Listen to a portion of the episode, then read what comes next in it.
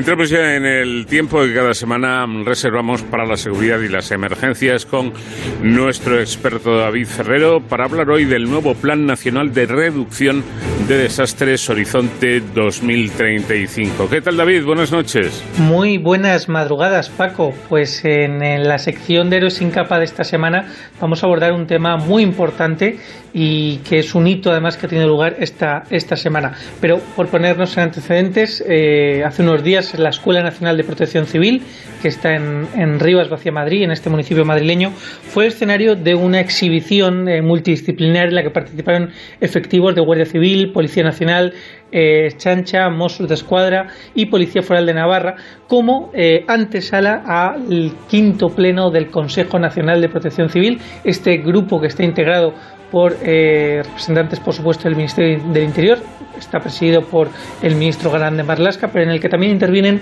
eh, otros eh, responsables de administraciones como comunidades autónomas y también de municipios. bueno, este Consejo Nacional de Protección Civil, este quinto pleno que eh, se reunió el otro día en esta Escuela Nacional, eh, tiene una importancia en esta ocasión un poquito más, más grande que en otras ocasiones, porque se ha aprobado el Plan Nacional de, eh, y ojo, porque esto es muy importante, este Plan Nacional Horizonte 2035 para la reducción del riesgo de desastres. En palabras del propio ministro del Interior, eh, se trata de un paso fundamental para reforzar el Sistema Nacional de Protección Civil ante los nuevos escenarios que se derivan sobre todo de amenazas como el cambio climático. Para conocer un poquito más sobre este, sobre este plan Horizonte 2035, que como decimos eh, pues va un poco a vehicular las líneas generales de la estrategia que nos va a proteger a todos los ciudadanos. Contamos con eh, Leonardo Marcos, director general de Protección Civil y Emergencias del Ministerio del Interior, que también estuvo en esta reunión junto con el ministro Grande Marlasca. Eh, director, buenas noches y gracias por atendernos. Hola, buenas noches. ¿En qué consiste este, este plan que fue aprobado por el Consejo Nacional de Protección Civil? Bien, pues el, plan Horizonte 2035 es eh, fundamentalmente la ordenación de medio y largo plazo de las actividades de planificación del conjunto del Sistema Nacional de Protección Civil. Es decir, la planificación, lo que se dice en este plan es cómo se va a desarrollar el sistema de protección civil en los próximos 13 años, tanto por el Estado como por cada una de las comunidades autónomas y las ciudades de Ceuta y Melilla, como también, esto es muy importante, por parte de los municipios, de las provincias y de las, y de las islas. Es decir, es un gran acuerdo para eh, ordenar el desarrollo del escudo de protección en el que consiste la organización del sistema de protección civil. Eh, me gustaría indicar que este plan ha sido aprobado por unanimidad, algo que bueno pues no suele ser muy habitual en los tiempos que corren. Me imagino que es porque es un, un plan integral. Sí, en, el Sistema Nacional de Protección Civil tenemos, en fin, estamos eh, acostumbrados, lo habitual es eh, que trabajemos con un nivel muy alto de, de consenso, lo cual es normal porque en materia de emergencias eh, definitiva es un gran sistema de ayuda mutua entre comunidades autónomas, entre diferentes administraciones. Pero sí que es verdad que este plan ha sido aprobado por unanimidad de todos los miembros del, del, Consejo. Ese es un dato, es un dato junto con la voluntad de planificar a largo plazo. Eh, mm. todas las administraciones implicadas la unanimidad es un dato muy importante porque indica que en, esta materia tan, tan relevante para nuestra seguridad estamos todos absolutamente de acuerdo y estamos todos absolutamente alineados en definitiva en lo que es un objetivo, el objetivo común de todos que es protegernos, proteger a la sociedad, a las personas frente a situaciones de emergencias de catástrofe que nos hacen a todos extremadamente vulnerables. Me imagino que aunque es un plan estratégico, es un plan dinámico, ¿no? Como, como, como todos los riesgos a los que estamos expuestos y que además eh, eh, creo que establece eh, tres sucesivas estrategias, ¿no? Que para ir actualizando este, este propio plan. Sí, un plan de, estas características que, abarca un horizonte de, de 13 años eh, necesariamente se tiene que periodificar muy bien. Entonces lo hemos dividido en tres ciclos sucesivos, ¿eh? Eh, cada uno de los cuales se inicia al término de cuatro años completos, cada uno de ellos se inicia después de un proceso de evaluación de lo que se haya realizado en el, en el periodo inmediatamente anterior. La realidad efectivamente es muy, es muy dinámica y en términos generales ahora mismo podríamos decir que estamos, eh, estamos viviendo una especie de carrera, de carrera contra el tiempo. El cambio climático está avanzando mucho más deprisa de lo que eh, imaginábamos, mucho más deprisa de lo que desearíamos. También hay una demanda por parte de la sociedad de, mantener y de incrementar, si es posible, nuestros niveles de seguridad. Y también hay un tercer fenómeno a destacar, que es nuestra dependencia cada vez más grande de la tecnología, de tecnologías que en muchas ocasiones eh, no controlamos Los, ciudadanos. Entonces, en esta carrera contra el tiempo no la podemos perder y tenemos que hacer todo lo que sea posible y algo más, algo más de lo posible para mantener nuestro sistema de nuestros estándares bastante elevados, por cierto, de seguridad. Una seguridad que debe ser integral, como, como hemos podido comprobar en los últimos sucesos, ¿no? como la pandemia, como, como la erupción del volcán en La Palma, ahora la guerra en Ucrania. Al final son emergencias que conllevan una gran movilización de recursos de todas las áreas, con lo cual también me imagino que eh, el abordar desde un sistema integral es una de las prioridades. Sí, la seguridad es un bien, es una necesidad que no es divisible.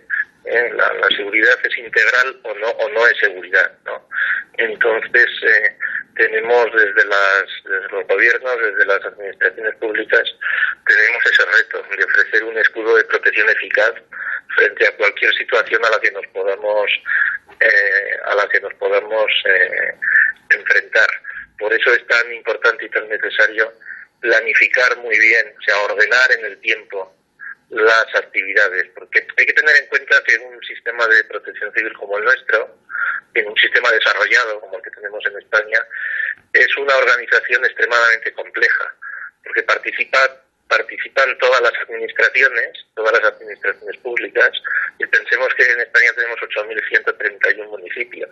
Hmm. Todos ellos tienen competencias en materia de, materia de seguridad pública, en materia de protección civil, ¿no? participan las, todas las comunidades autónomas, las ciudades autónomas de Ceuta y Melilla y todos los departamentos, todos los ministerios de la Administración General del Estado. Es decir, que es eh, una organización muy compleja, no solo por, porque participan muchas administraciones públicas, todas, sino porque también es una política muy transversal. Por ejemplo, uno de los eh, uno de los objetivos del plan es eh, estrechar los vínculos entre la protección civil y los, los servicios sociales y la ayuda humanitaria, que es un aspecto muy importante.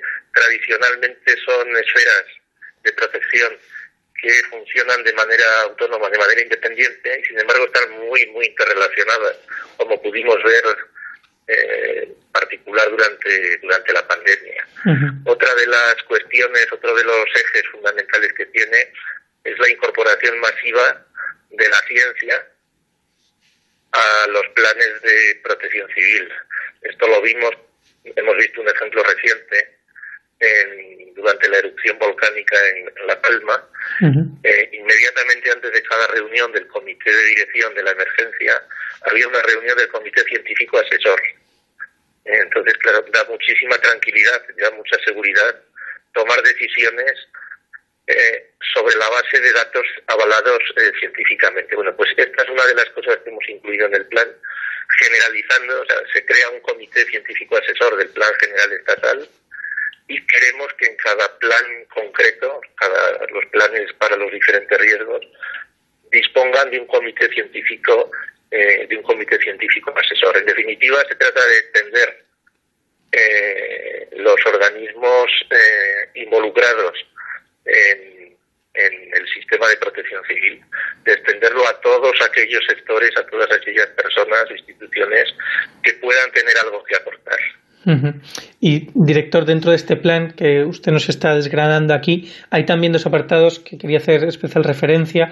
Eh, por un lado, la cultura preventiva, que tiene mucho que ver con, me imagino, que la población sea consciente de los riesgos a los que se expone. Y por otro lado, el voluntariado, ¿no? que también es eh, una eh, forma de que la sociedad pues, pueda contribuir a estos planes de protección civil. ¿Por qué los han incluido en este, en este plan? Bueno, eh, hay, hay muchas razones para, para incluir un apartado especial a la promoción de la cultura preventiva, pero yo voy a, voy a fijarme en uno especialmente, ¿no? La gran reserva, el gran reservorio de capacidad que tenemos en nuestro sistema o en nuestro país para mejorar nuestra protección frente a situaciones de emergencias y de catástrofes es la propia eh, es la propia sociedad. tenemos que ser capaces de convertir en un actor relevante de su propia seguridad a todos y cada uno de los ciudadanos, a todas y cada una de las de las personas. Porque todos, cualquiera de nosotros, cualquier persona puede ser un sujeto activo de su propia seguridad y de la seguridad de su entorno más inmediato. Entonces esto es algo, es un gran reservorio de capacidad que tenemos la obligación de, no solo la, la necesidad, sino también la obligación de utilizarlo y de explotarlo eh, al máximo, porque eso incrementará nuestra nuestra seguridad. Hay muchos ejemplos que se pueden poner. Eh, uno muy, sencillo de esa autoprotección pura y cultura preventiva es, es eh, que todas las personas tengan absolutamente claro y absolutamente automatizado que ante cualquier situación de emergencia llamen al 112, por ejemplo. Eh, esta es una medida muy sencilla que podemos practicar de, todos ¿eh? y, que, sin embargo, es tremendamente eficaz. ¿eh? Es, quizá el ejemplo más sencillo de cultura preventiva, pero es, es tan sencillo como eficaz. Y, hay muchos ejemplos. la promoción de la cultura preventiva eh, está involucrada eh, involucrada en el sistema educativo, por ejemplo. Tenemos que eh, llevar a las escuelas, a los institutos de enseñanza media, tenemos que llevar esa cultura preventiva, es decir, que nuestros estudiantes, nuestros niños y adolescentes sean conscientes de los diferentes riesgos y sean conscientes de qué hay que hacer ante las ante cada una de estas situaciones. La, autoprotección y la cultura preventiva es algo tremendamente importante y que además nos convierte a todos en sujetos activos de nuestra seguridad.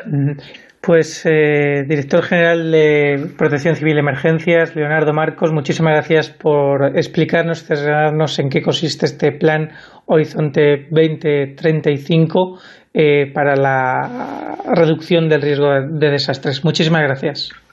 Muchas gracias a vosotros. Buenas noches. Un saludo y Paco, vuelvo la semana que viene. Hasta entonces, ya saben, protéjanse.